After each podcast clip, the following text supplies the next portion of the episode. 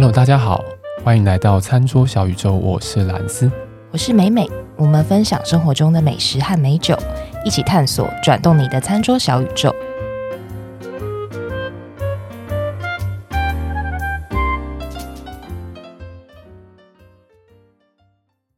大家以为美美的旅行已经告一段落了，其实并不然。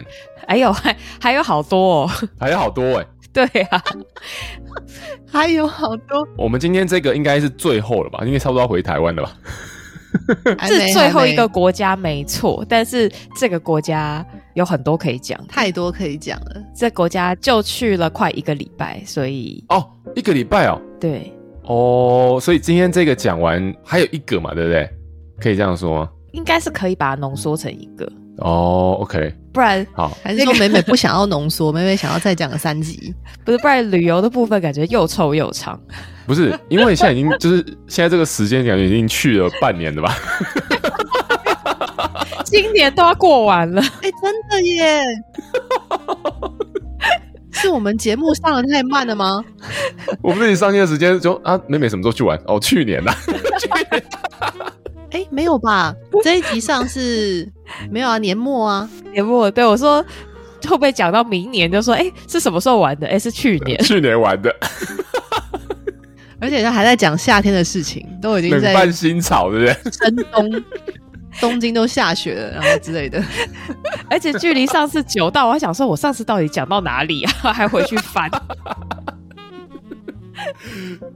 我们是真的是花很多心血在想我们的那个脚本要讲什么真的，我们就是，然后你看我们呕心沥血这样子，对？一直在想说等一下要讲什么啊，下一次节目要讲什么？是不是美美又快要再去下一个旅游了？哎、欸，哦，真的吗？也哎、欸，没有啦，还有几个月啦。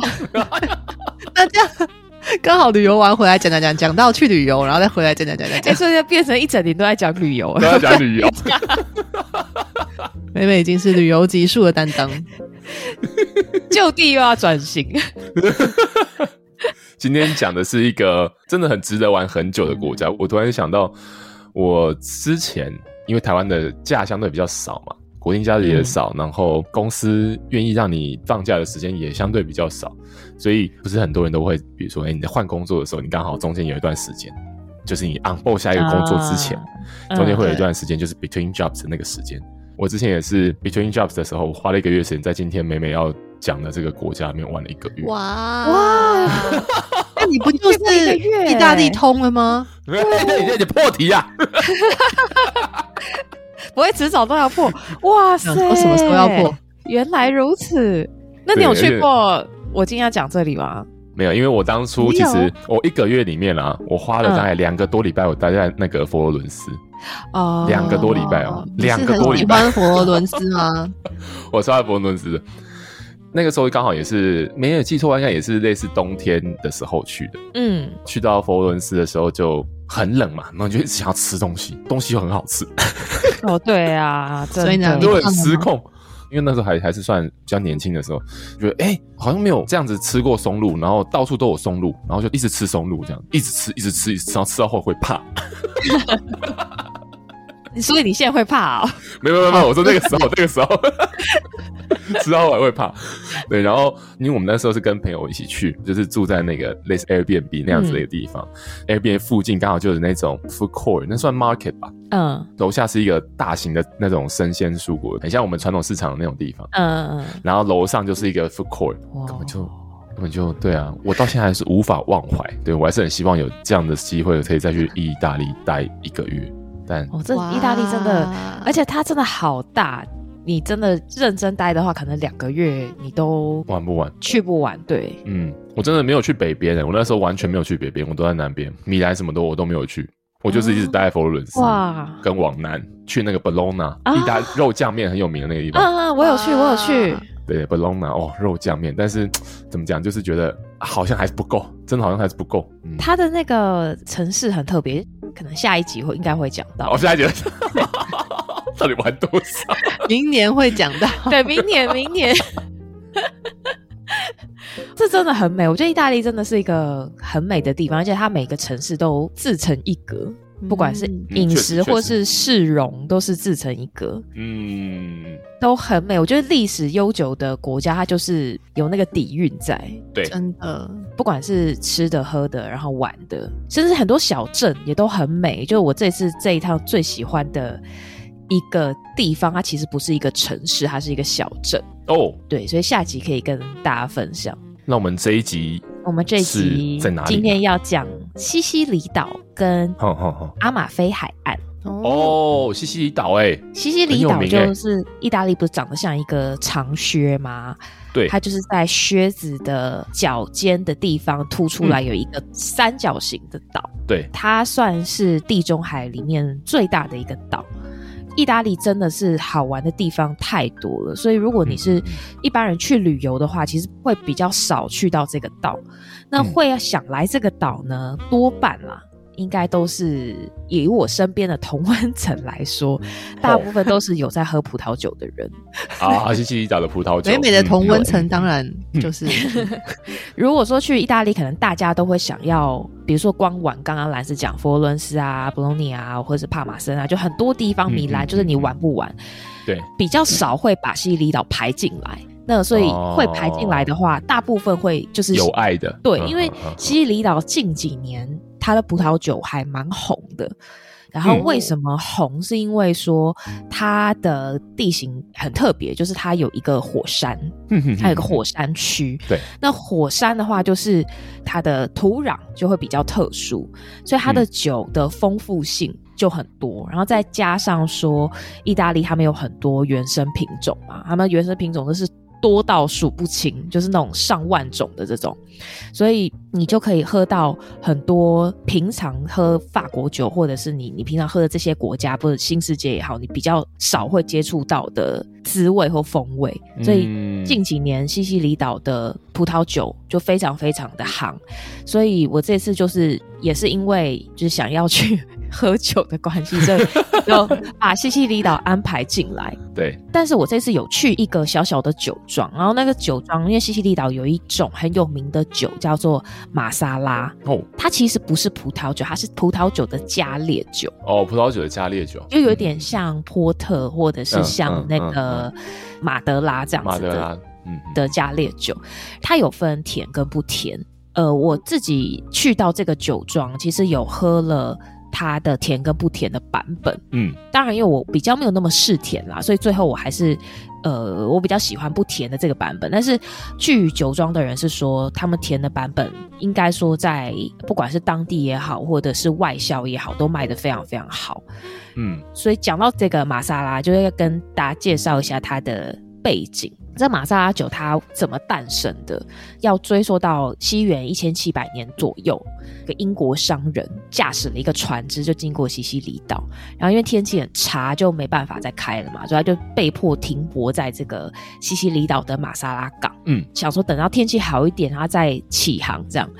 到了晚上之后，他想说啊，那我就进到市区里面的酒吧去看一看，然后就看到说哇，酒吧里面就上演那种你看电影就是晚上啊，就是很多水手们彻夜狂欢在那边喝酒啊，很开心聊天跳舞这样。就在这个酒吧里面，他就喝到一款当地人叫做 Perpetuan 的酒。当地人就说，这个酒他是平常都不会随便拿出来，是重要的场合他才会拿出来，所以他们就拿来招待客人这样子，因为是外国人嘛。这个英国人他就觉得哇，这个酒实在是感觉好像带回去英国应该会很好卖，所以他就想说，哎，那我就带了几桶，想要带回英国。可是因为他怕说，因为这个旅途遥远，怕说这个酒会变质。所以呢，他就在这个酒里面加入了蒸馏酒，嗯，就希望说能够稳定它的品质，它不会中途就变质就不好喝了这样。然后，所以他到利物浦回到英国之后，然后这个酒就爆红，就变成 A 大家都很喜欢。这个玛萨拉酒，它在爆红之后，大概维持了一个世纪，一个世纪就好景不长，花无百日红，它就开始变得。就大家开始觉得，哎、欸，好像对还好，都已经红一世纪了。对，然后但是它开始变不红，其实是有原因的，因为你很红的东西，就开始会有一窝蜂的人，他们会想要去做类似的东西。对对对，嗯，那做类似的东西呢，他又没有做到精髓。因为玛莎拉酒它很受欢迎的一件事情是，它虽然是加烈酒，可是它有一些些甜度在。但它的甜不是会让你觉得喝了会很腻的甜，它是会，嗯、第一它有层次，然后第二是它通常人们会去喝它，可能会在餐前或是在餐后会搭配甜点，或甚至是你吃完饭你就喝一小杯当消化酒，或是小酌跟朋友聊天就慢慢喝慢慢喝，所以有可能是在单喝的情况。所以，如果你很甜腻的话，你就没有办法做到这件事情嘛。那市面上只有充斥很多类似的东西，是他们都很甜腻，嗯，也没有层次，也没有特色。然后再加上说，它里面会有一些这种酒过度氧化的这种味道。通常酒过度氧化，它会有一个讲好听的话，我觉得是像坚果啦，这个是。嗯，好的氧化的味道。嗯、那如果是不好的话，它会有一些那种闻起来其实就是臭味了。你就会觉得说，嗯、哦，它可能会有一些牧场啊，或者是那种鸡屎啊，就这种奇奇怪怪的味道。就像有些时候，比如说我们不是要过 Chinese New Year 的时候，不是会去那种干货批发的传统市场？对对对对对。比如说迪化街，然后它前面就放很多干货的那整袋整袋那种很大袋的那种，放一大堆。走过去的时候，你会闻到那种，比如说是香菇或者其他的那种东西。你会闻到一种，哎、欸，好像很浓厚的味道，味道对对，但是有一种说不上来的一种臭扑鼻吗？嗯，对对，它的味道就变成有一点点说，哎、欸，你会觉得，嗯，这是好还是不好的那种感觉？对，或者是说你会觉得，哎、欸，它就是不应该出现在酒里面。是是是，对，所以像这样子比较劣质的酒就越来越多，所以后来大家人们就开始对它慢慢失去兴趣。一直到现在，有些意大利人，他甚至还会，我今天如果要形容一支葡萄酒，它过度氧化，他会用这支酒玛莎拉酒化了，嗯、就是已经变成一个、啊、一个形容词，哦、对。所以甚至在说的时候就带一点那种厌恶的表情，这样子。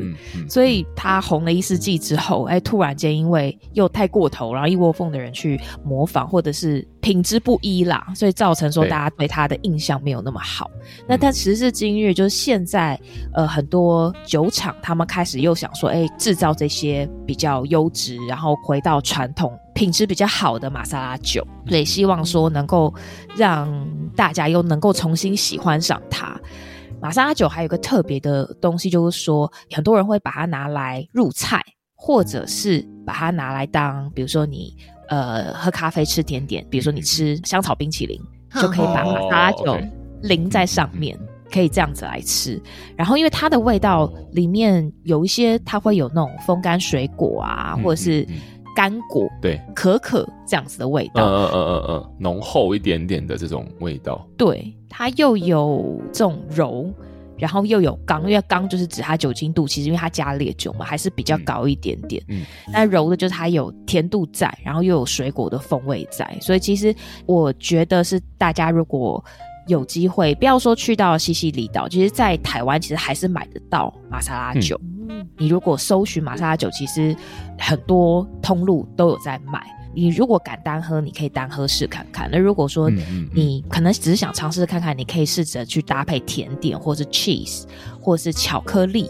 像西西里有一个知名的甜点叫做卡诺里。啊，卡诺里，嗯嗯，对，它就是有点西西里奶油卷还是乳酪卷？对，西西里乳酪卷好像里面是 cheese，对 cheese，对，嗯。嗯，这个是其实很多意大利餐厅，你如果想要点这个甜点，其实都点得到。台湾应该也点得到，我记得我点得到，点得到，嗯嗯嗯。嗯，很多啦，现在。很多很多家，我想到的一家就是那个我们一起去过有一家 Gusto 啊，哈哈哈，有有有那边有那边有，在那个。叫什么市场？滨江市场。哎，对，滨江市场上影水产附近那边。对，听众朋友要 Google 它的话，就是 G U S T O，嗯嗯嗯，这一件，然后它就有卖，也可以尝试看看，说哎，搭配这个甜点，然后再搭配玛莎拉酒，嗯、台湾就也买得到。然后玛莎拉酒其实它有分不同的等级，跟分不同的类型。类型的话，就是有完全不甜，就是干型 dry 的，嗯嗯，嗯然后也有这种半甜。半干的叫 semi dry，S E M I，然后 dry，或者是甜的，就是 sweet，然后有分这三种类型。同时，它有一它陈酿的时间，它有分一年、两年、四年、五年、十年，所以大家就可以依照。其实我那时候我有喝到四年的，然后有喝到一个两年的。四年的话，当然就是因为经过时间的关系，它的那个整体我觉得更平衡啦。嗯，水果风味少了一点点，但是又也是一样多了一些些。我觉得它喝起来很像雪莉酒，哦，甜型的雪莉酒。哈哈哈哈哈！哦，那蛮讨喜的，蛮讨喜的啊。就是那时候酒厂他给我们一口嘛，然后同时他就拿了一 一大盘那种，他说是他们西西里当地的传统食物，就很像那种甜烧。饼。甜烧饼，嗯，就是那种，就是面食啦。好好好好，做的有一点点酥脆，然后上面有芝麻，哦、但是一大盘，然后我们这么多人分，就我也是一样捏到一小口。哦，但我觉得还蛮大的，一个一个人给一个这样子，不是不是，我过分了这些。但是我就那一口的感受，我觉得还不错。对，它跟那个芝麻的香气，然后有一点点油脂感，其实是可以搭的。嗯嗯，就不禁让我想到我那时候在上葡萄酒课的时候，刚好在上到雪莉酒嘛，然后老师又帮我们叫了那个卤蛋，OK，给我们尝试雪莉酒搭配卤蛋，就是这样子的酒，它很好搭，就说你就甜的东西也可以搭，或者像卤味这种。卤蛋它有一个，尤其是蛋黄，通常卤蛋蛋黄都是全熟的嘛，嗯，那它的蛋黄就会有一个蛋黄的，有很多人不吃生蛋黄，是因为它有一个蛋黄的，味对，或者是鲜味啦，嗯嗯嗯，雪莉酒跟这种熟蛋黄的蛋味或者是鲜味超级超级搭，所以这样子的加烈酒其实是。我觉得甚至拿来搭餐、搭中餐或者是台菜热炒，我觉得都应该都蛮好搭的。除了这个加烈酒之外啊，我这次就有喝到，因为我在西西里就是为了喝嘛，嗯，为了喝。酒厂其实待的时间非常短，而且因为它是一个像旅行团一样，就人很多，跟我想的不太一样。我原来以为它是可以坐下来，哦、一人有一个葡萄酒杯。起码是玻璃杯，啊、然后你能够坐下来慢慢的品饮，就不是，他是拿那种大家有没有去过大卖场试喝？有没有那种白色的那种小小的塑胶杯？像那个去 Costco，它不是会有那种试喝的那种小的那种塑胶杯，很小很小的那种。呃呃呃，你在喝药啊，就会喝到就是那种小小的杯子。哦，他就是一人发一个，就倒在里面，打发走是不是？就一小口。就是一人一口这样，然后我想说啊，跟我想的完全不一样，所以就有一点点就是没有烧到痒处，所以离开了酒厂之后，反正我就在呃西西里岛的市区上面走嘛，然后就看到一些卖酒的店，然后于是乎我就买了十支酒回去喝，心有不甘的程度还蛮明显的，因为实在太空虚了，十支。所以我买了十支酒回去，笑诶，你要帮我带十支酒，我也是服了你。没有，我就慢慢喝啊，就每天喝，每天喝，就后来还是全部把它喝掉。哦哦哦哦！我当地喝一周嘛，对不对？一周，呃，但是其实不到一周，我我们三天就把十支酒喝完，喝掉了。所以到最后呢，我就哎认识了几个西西里当地的葡萄品种。哦，OK，然后介绍给大家，就介绍一红一白。嗯，白色的话就是叫 Gli Glilo Glilo，早上起来舌头不是很灵敏。Glilo，它是西西里的招牌的古老原生品种，就是你如果要买，你去西西里岛买白酒的话，有很多白酒它都是这个葡萄品种。它的香气呢，就是以新鲜的水果。我因为我我买 十支嘛，所以我有好几支都是这个品种。那我稍微比较了一下，我有买这种餐酒等级，就和新台币可能大概四五百块左右。嗯、那我有买一支一样是格里洛这个品种，但是大概在一千五左右。然后我就想说，喝喝看它的差异。餐酒的等级，它的水果是比较偏向这种。柠檬啊，柑橘这种比较小清新路线，嗯，那如果说是大概一千五左右的那一支，它喝起来就比较偏向有一点热带水果，除了柑橘、柠檬，可能多了一些这种凤梨。或者是可能百香果进来，就是它的那个水果的香气，应该说甜感会比较明显一点点。嗯嗯嗯，这两种不管是餐酒或者是大概一千五左右的价格，它有个共通点，都是它有一些些坚果的风味。就是在坚果你吞下去的后半段。我不知道听众朋友有没有喝过，假设啦，如果有常在喝葡萄酒的，如果喜欢喝坚果风味的人的话，大家可以去尝试那个波尔多的白酒。那波尔多的白酒，嗯嗯嗯、它有一个葡萄品种叫做 Semillon，它很常就会有这个坚果的味道，就是它有一种你吞下去之后，你会觉得你的喉咙回回来一个很像你如果你吃坚果啊，就是这种没有加什么调味调味的，比如说像核桃或者是像那个杏仁。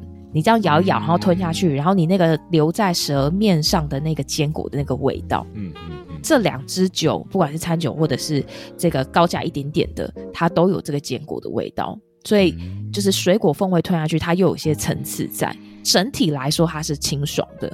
所以这个 Grillo G R I L L O 这个白葡萄品种，我觉得喝下来还蛮喜欢，就是西西里岛你去买白酒蛮常会看到的。然后另外一个品种叫做 Hello，等一下，Hedavola，好好好，嗯嗯嗯，它是红葡萄品种，它是有大概两种风格的表现，一种是这种很丰沛的黑色水果风味。比如说这种紫色的葡萄、黑莓，嗯嗯、然后如果说假设你今天喝到一支，它是有经过橡木桶陈年的，它甚至还会产生一些巧克力、然后咖啡的味道。嗯嗯嗯。嗯嗯如果说它是没有过桶的，那另外一种就是那种很丰沛的红色的莓果味，就是这种樱桃啊、草莓啊这种很新鲜、覆盆子啊这种很讨喜的、很少女的水果风味。嗯嗯、这次呢，我就有喝到一支。就我自己非常喜欢，最酷的是它在西西里的街头，你知道我是怎么买它的吗？你是以物易物买它的？不是，它不是在店家买到的，它是自动贩卖机呢。哦哦，自动贩卖机哦，就是投币的那种自动贩卖机，超酷的，好保酒思淫欲的一个地方。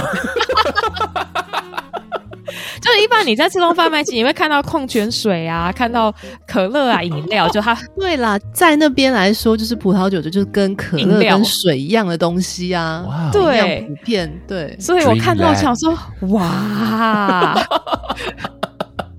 所以我还把它拍起来，就是觉得哇。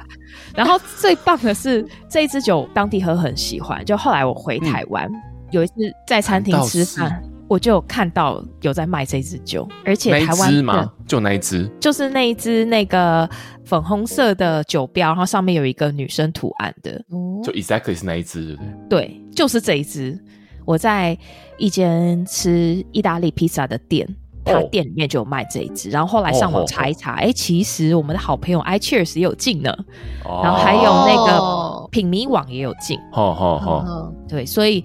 大家可以尝试看，然后这支酒介绍一下，就是说，因为所谓西西里岛现在不是很夯嘛，那为什么这么夯？像这一种类型的酒，就变成很多人会把它拿跟 Burgundy 布根地来做比较。确实，当然本质上我觉得还是有很大的不同啊。但是你在一喝下去的时候，它有很多特质有一点像，就比如说大家很喜欢的莓果味，这种樱桃啊、草莓呀、啊、覆盆子啊。呃，蓝莓啊，这些很漂亮的水果味道。嗯嗯，嗯这一支酒呢，葡萄品种就是刚刚那个 h e d a b o l a 再加上它还有混一些些比较知名的国际品种，比如说 Cabernet Sauvignon、卡本内苏维农，还有 Merlot，嗯嗯嗯，Syrah 跟 Shiraz 它都有混，嗯嗯嗯就是混一些法国品种。所以它除了原生品种之外，再加上一些些其他的法国品种的葡萄一起去混酿。前面讲说，哎，它的那个水果味道非常非常丰沛嘛，然后它也是有一丝丝的单宁，但它单宁是那种丝滑的，就是你几乎感受不，还是有，因为如果你完全没有单宁，就真的变得很像喝果汁，或者是对你喝起来会有一点腻，你也没办法喝多。它有一些很丝滑、很丝滑的单宁，就让你搭配菜的时候会更好搭。像我这次在台湾看到的餐厅，它是卖意大利的手工披萨，它就还有卖一些就是肉类的东西，所以我觉得它搭披萨、搭烤鸭，或者是甚至搭比较没有加很多酱的牛排，我觉得都很 OK。或者是搭我个人最爱的，比如说麦当劳的麦克鸡块，又来了，我觉得也可以。所以这支我就在台湾看到之后，我觉得很欣喜。然后同时，我后来查资料才发现说，这一支是有一个酒评家叫做 JS，他给了九十分。嗯，而且台湾的零售价其实也不贵哦，就是在当地买，我有点忘记我确切是买多少钱，可能大概和台币。五六百块要，但在台湾其实也才卖大概八百多块哦。对，所以我觉得大家可以尝试看看，去喝个西西里他们的原生品种。嗯嗯嗯。再来呢，就要进到诶、欸，应该是我也蛮喜欢的一个点，就是阿马菲海岸。哈哈哈。阿马菲海岸为什么很知名？是因为它的景色是一边是悬崖峭壁，一边就是整个海岸线。也就是说，它的那个房子都几乎都是盖在悬崖峭壁上面，oh. 所以你远远的看过去，你就会觉得哇，很壮观。嗯、然后，这个阿马菲海岸，它的历史是它在过去八世纪到十七世纪，那时候在意大利半岛上面，其实是有四个海洋共和国，嗯，包含威尼斯、披萨、热内亚跟一个就是阿马菲，那这四个海洋共和国，oh. 所以它是其中一个。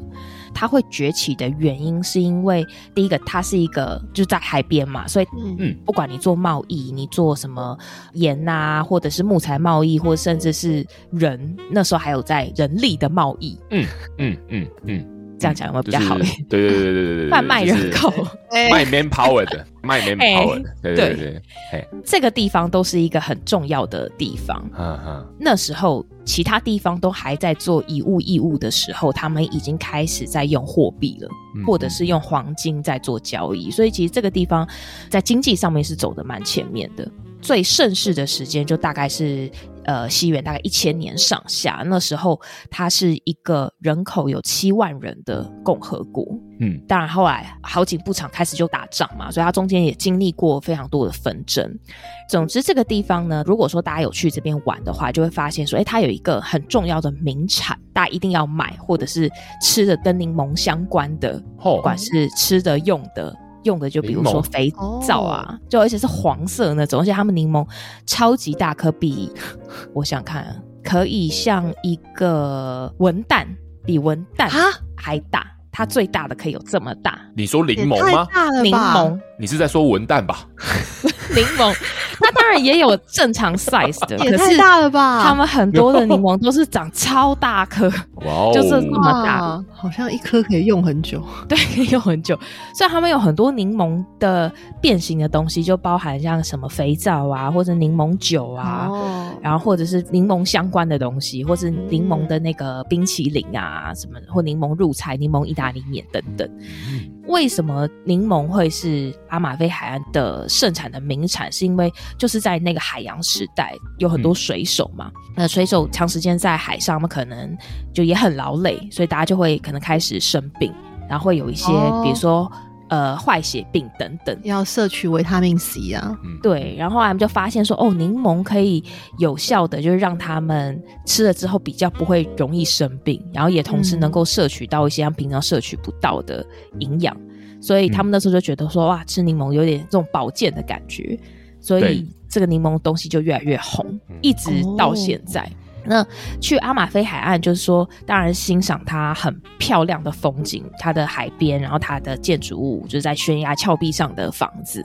另外，它还有一个很大很大很大的教堂，叫做阿马菲主教座堂，然后它就很壮观，它是也是在峭壁上。所以你要走一个很长的楼梯走上去。嗯，那我是建议说，大家如果去，其实是可以进去走一圈，因为大家也知道，意大利教堂都非常的富丽堂皇嘛，里面有很多从天花板、墙壁，然后到各个细节，嗯、它都非常非常的讲究。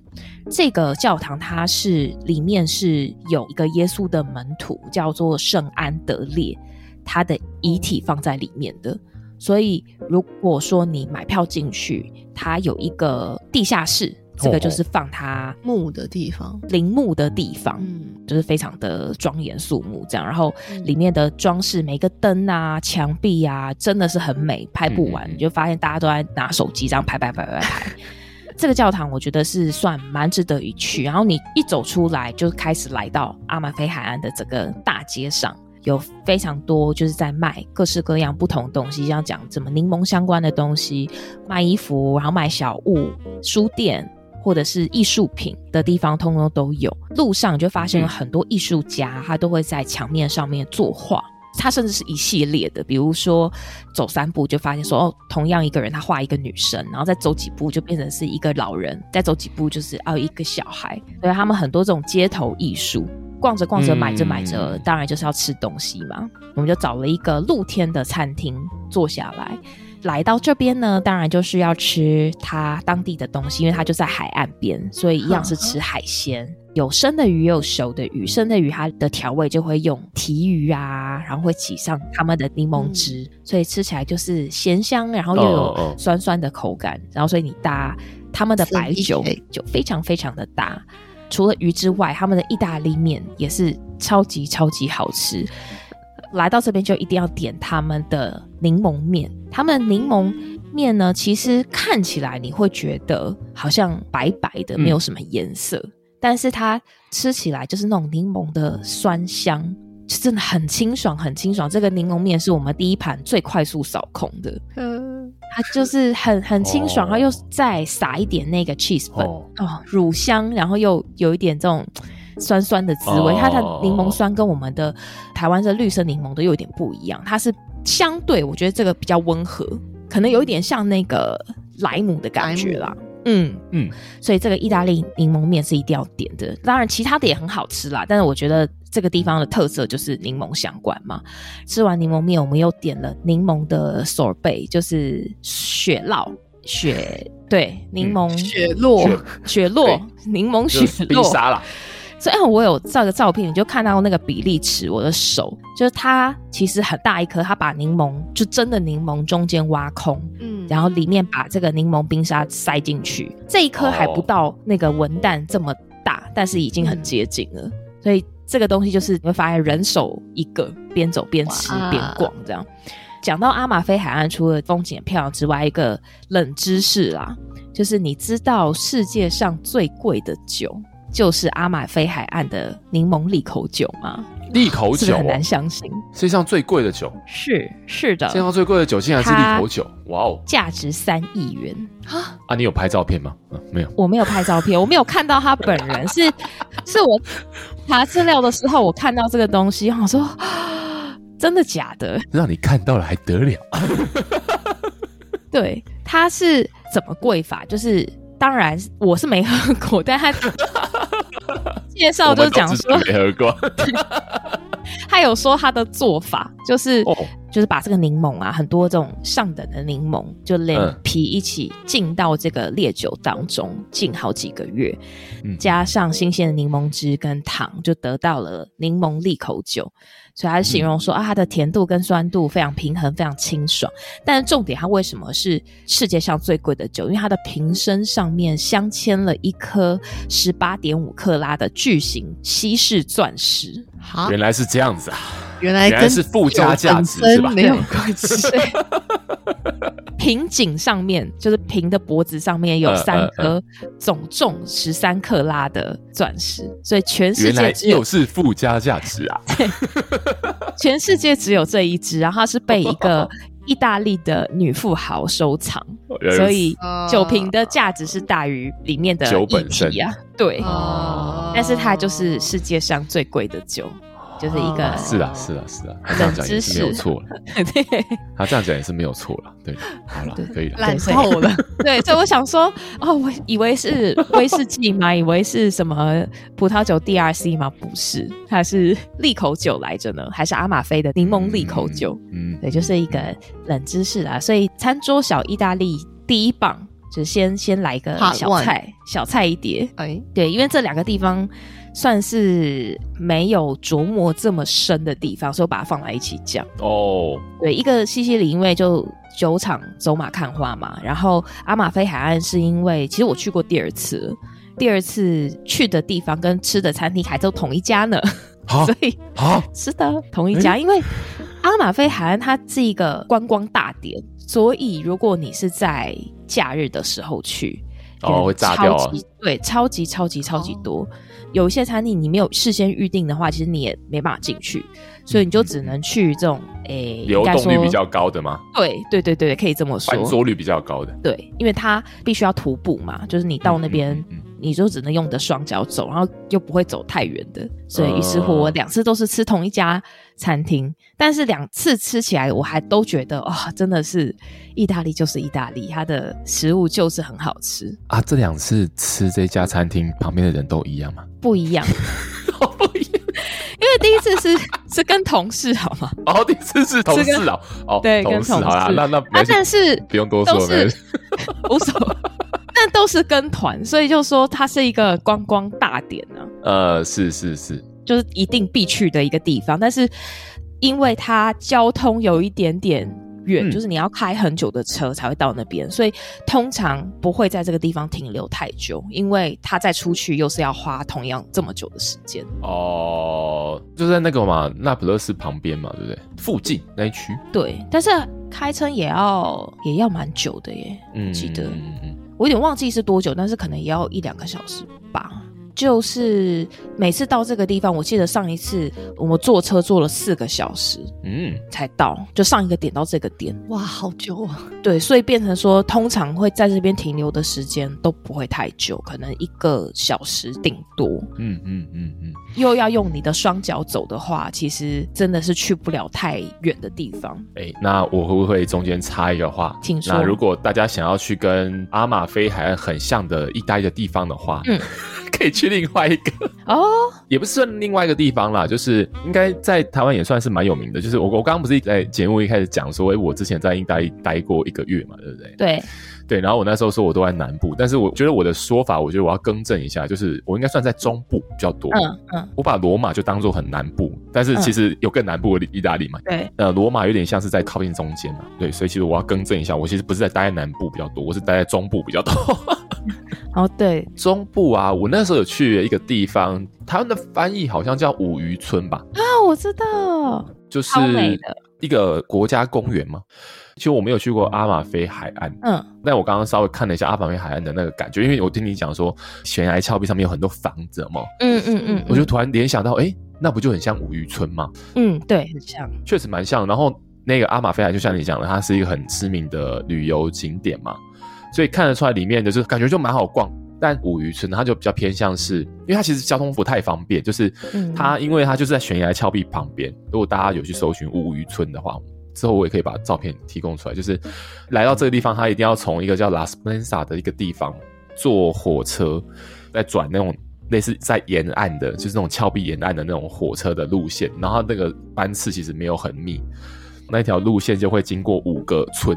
五渔村的那个渔村就是捕鱼那个渔村，oh. 所以他会经过五个渔村，这样，它每个渔村下去都是一个，因为它其实地理的隔绝上是有的，所以它其实每个渔村都有一些不一样的地方。然后也因为比较难到，所以就是人没有非常多。嗯，比如说下去要吃东西要干嘛，你就是会走在没有什么人的地方，这样，然后咚咚咚咚咚，然后看要吃什么就进去这样子。但很你要说很好逛嘛，就可能不会像阿马菲海岸这么好逛。就是不会像它哇，好像很多店可以进去啊，然后很生气蓬勃的一个城市啊，热闹程度不一样了。对，热闹程度不一样，它比较像是有点真的是比较近点的一个地方，因为它就是一个渔村。对对对对，冷。但是它就是它的整个地形跟它的一些，所以让它变成是国家公园。它那一区、嗯、就 Cinque Terre，它这一区好像就是一个国家公园。它有一个很有名的景点。就除了拍那个渔村的那个房子，然后五颜六色、七彩这样子，然后在悬崖边嘛，那个是一个。另外一个很有名，叫做爱之岛，就是它有一条，如果你去我们台湾的泰鲁阁，嗯，你不都会走在那个峡谷旁边，然后你的对走在山壁凿出来的一个走道的那个感，我不知道我们形容到，就是你不是走在一般的路上，你是走在。峡谷山壁啊，把它凿出一条路，然后你走在那个路上，所以你的头顶是是山就对了啦。嗯，然后它就有一条大概一公里多的沿海的步道，它是真的沿海哦。嗯、你如果怎样，你就掉下去，就是哦，旁边有栅栏嘛。那条步道怎么叫爱之道？就是说，因为五渔村它其实每一个村之间，你除非是靠渔船、海路，不然如果你是要走陆路的话，很不方便。所以以前的时候，就是变成是假设村跟村之间的人要。碰面的话很麻烦，但是就是有类似这种故事，就是说什么，哎、欸，你的那个恋人在另外一个村，然后你在这个村，然后你就要想办法要见面什么的，然后就要走那条路啊，然后去牛郎织女就对，类似对对对这种概念的那种地方。记得那时候我去买要走那一条路，结果那个时候封闭啊，好像说是不是因为封了这种所谓的侵蚀，好像有一些崩塌的状况，所以那时候还在修，所以我那时候去没有走到。五渔村，我要讲一个是我们那时候去啊，我人生第一次去欧洲遇上扒手，就是去五渔村的时候。Oh. 那时候就是要坐像火车，我是坐火车，然后嗯嗯，在火车上，而且我们是一个旅行团哦，然后导游已经交代我们要把所有的包包，如果你是背后背包，你要背在前面，再用一个外套把它盖住，然后所以。大家都这样做嘛，然后对，就有一对夫妻在火车上快要到站的时候，就有一个女生她把手伸到先生的包包里面，就是已经包包用衣服盖住，她手就伸到那个衣服里面，但先生都没感觉。拉开了拉链，已经拿出皮夹，手正要抽回来的时候，被太太看到，哦太太就用英文骂他说：“What are you doing？” 这个女生是一个很漂亮，还长得蛮漂亮的，一个看起来大概十七八岁的小女生。嗯、他们都会抓准时间，就是你的火车到站，不是门准备要打开，对，会关起来。他就抓这个时间，他就踹了那个先生一脚，他就冲下车，哦、然后门就关起来。哦、所以假设他如果得逞的话，也是就直接冲下去，门就关起来。哦，就是你连要追他都没有机会，没办法追。对，就是很夸张，就是他就在我们面前，我们大家全部都站在一起，嗯、而且他们的手法厉害到，就是你就是没有发现，你就是感觉不到这样。对，感觉不到。然后一直到说太太这样讲的时候，我们才想说，呃，他就在我们旁边而已，你还不会觉得说有感觉或觉得很奇怪。嗯，对，所以就很专业啦，很专业的。大家如果去的话，就是还是，即便说你已经包包背前面，然后你外套盖住，你还是要小心，就他们还是会来偷。对，所以突然觉得应该没有人要去了。不会啦，不会。其实，在欧洲 这个很正常啊，非常正常。就是应该说我们在台湾很幸福，是比较没有这样的事情。所以你可能吃饭你会把手机放桌上啊，就比较松懈了。嗯，包包可能就挂椅子后面啊，椅背后面啊，这就是在欧洲绝对包包或手机就绝对不见了。嗯，所以就都要放在手边，或者是像我去欧洲，我我会买一个背带。就背在身上，嗯、比较不会有这样的问题吧？因为你你在欧洲，如果你掉了手机、掉了钱包也就算了，你掉到护照真的很麻烦。嗯，所以欧洲正常啦，就是提醒大家说，还是就多一分警戒这样。嗯嗯嗯嗯嗯嗯嗯，真的是就在我眼前发生，就觉得哇，我们都已经这么小心哦，而且还有更夸张的是，我们已经进到饭店，门已经关起来了。哦突然间有一个人，他刷卡刷你的房门哦，oh, oh, oh. 刷卡进来。然后我们是住 Holiday Inn，所以其实不是高，但是一般般的饭店，大概三星级。对，他就刷你的门卡进来，他就说他走错了，oh. 就门关起来就出去。Oh. 他是一间一间这样子刷，uh, 就如果你人不在，他就他就进来偷东西了。对，所以后来我们才知道说，哦，他们也会跟饭店的人串通，内外对，所以就是。那根本还是防不胜防啊！如果说跟饭店去联手的话，对，所以你可能就要出门的时候，你就要把很贵重东西带在身上，这样对，或者你在房间睡觉，你可能要加那个门的链子，或者是门锁，对，可能还是要挡。后来导游就叫我们用椅子挡下门，就是如果他觉得这样推开会有声音，他可能就会去找下一个目标，嗯嗯，就不会找你们，所以还是要小心一点。太累了哦。导游还有分享说，哎，如果他真的是用抢的抢你的东西，你不要跟他硬拼，哦，因为你跟他硬拼，有可能他们就会，比如说拿刀子啊，或者对对，就是你可能就就算了这样子，所以就是突然发现节目 停在这个断点上面，好像有点怪怪的，还是来日本玩好了。不会，就是大家出去玩，就是多一分警觉啦。对了，对了，欧洲这个比较麻烦，就是在这边。但是撇开这个之外，其他还是风景还是很美，东西还是很好吃啊，酒还是很好喝啊，对不对？哦，对对对对对，去还是要去啊。你看，我是冒着被抢的、被爬的风险，还是要去喝酒。对，还是还是要。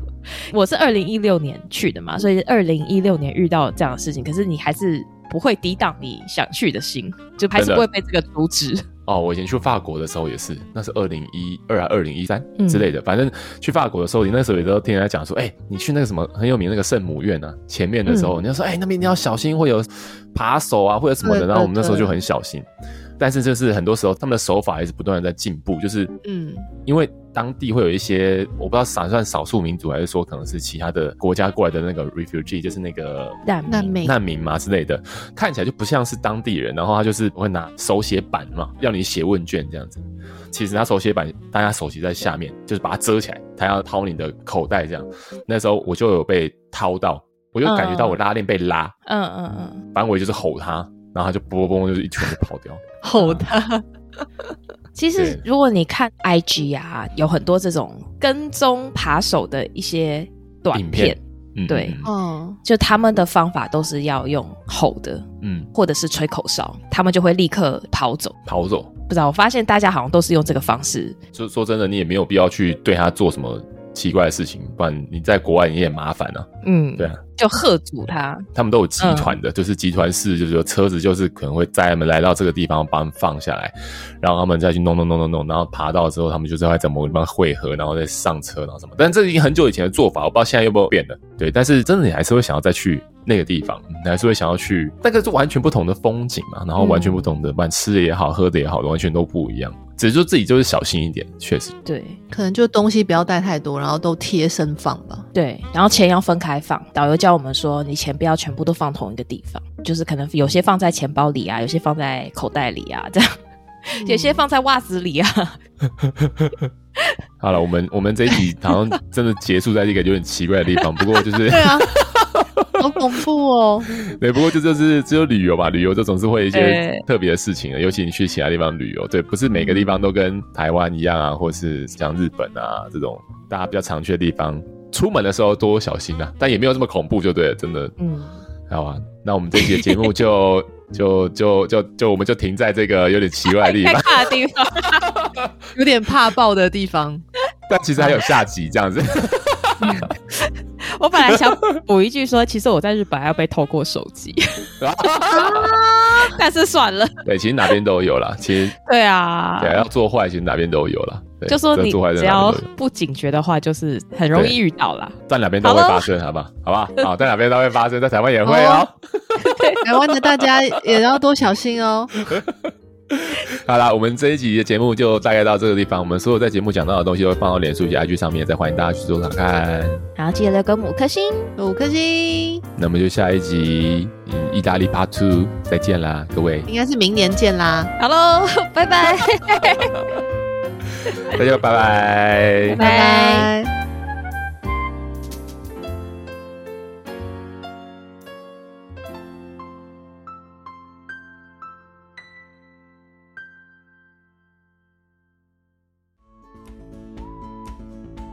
好，在节目的最后呢，还是要提醒各位听众：理性饮酒，形象至上。